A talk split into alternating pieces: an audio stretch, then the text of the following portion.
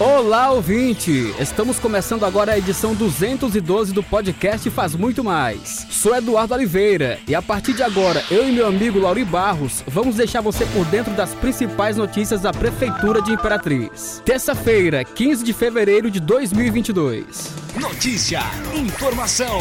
E vamos começar falando sobre planejamento urbano. Nesta segunda-feira, dia 14, a CEPLU esteve reunida com representantes da Associação dos Camelôs de Imperatriz e região Tocantina para apresentar e anunciar aos comerciantes informais cadastrados a entrega dos boxes localizados no shopping da cidade Luiz Danda. O empreendimento está localizado na Praça Tiradentes, centro, próximo ao terminal de integração e do panelódromo, e conta com 274 boxes banheiros, praça de alimentação, bancos, jardins, além de estacionamento dividido em um espaço de mais de 4.520 metros. E apesar dos boxes estarem prontos, algumas intervenções na obra precisam ser feitas, como a troca do material do teto, que não foi projetado para suportar as altas temperaturas do clima da nossa cidade, e também duas subestações de energia mais potentes, já que a subestação da região não suportaria o consumo de energia do shopping. Durante muitos anos trabalhei debaixo de sol na rua. Não pensava que ganharia esse ponto, porque são muitas pessoas. Fiz meu cadastro e Deus me abençoou. Estou me sentindo muito bem. Ganhei um ponto e não vou sair dele, pois já sofri muito trabalhando no sol. Só tenho a agradecer, disse a vendedora ambulante Otávia Pereira Martins. Quem fala mais sobre o assunto é o secretário de Planejamento Urbano, Alessandro Pereira.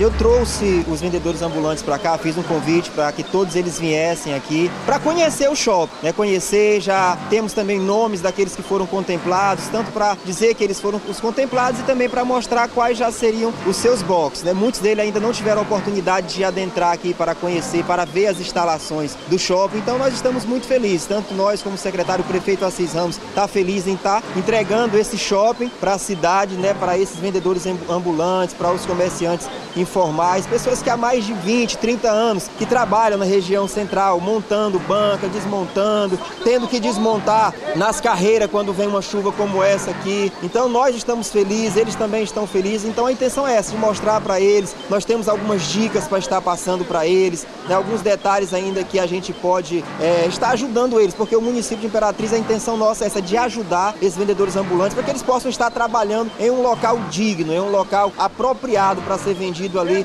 os seus produtos para que eles possam melhorar as suas rendas. E olha, Lauri, os principais corredores de trânsito de acesso aos bairros Vilinha, Vila Redenção, Parque das Mangueiras e Vila Lobão receberam frentes de recuperação do pavimento asfáltico nesta terça-feira. O trabalho consiste na recuperação asfáltica da Rua do Arame e da Avenida Principal, bairro Vilinha.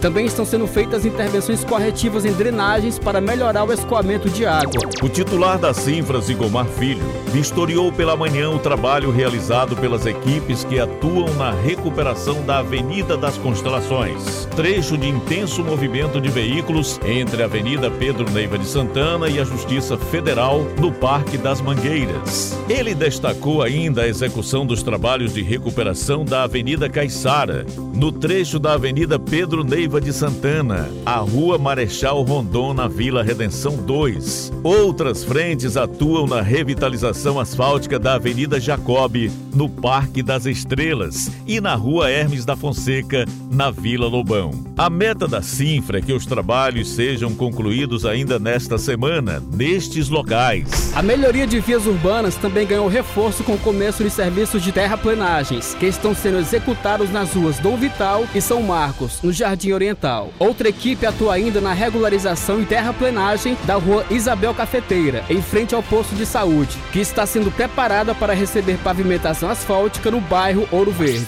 E para encerrar o episódio de hoje, vamos falar sobre o plantão fiscal virtual divulgado pela Secretaria de Fazenda e Gestão Orçamentária, que reúne de forma direta e acessível informações a respeito de todos os serviços prestados pelo órgão na plataforma Portal portal fácil no site da Prefeitura. O objetivo desse projeto é agilizar, modernizar e desburocratizar o serviço prestado para empresas, que terá ingresso à plataforma virtual com todas as informações divididas por segmento, por meio do acesso à nota fiscal de serviços eletrônica. Com essa nova ferramenta, esperamos dar mais agilidade, eficiência e eficácia no atendimento dos contribuintes do município, garantindo ainda mais qualidade no serviço prestado pelo município e menos burocracia na busca de informações, destacou o titular da Cefasco, Josafã Bonfim. Ainda conforme secretário, a Cefasco já passou por muitas mudanças positivas no decorrer dos anos anteriores, buscando sempre a melhoria na prestação de serviços à população. E para 2022, o objetivo é dar continuidade na evolução tecnológica com projetos que mais à frente serão divulgados oficialmente.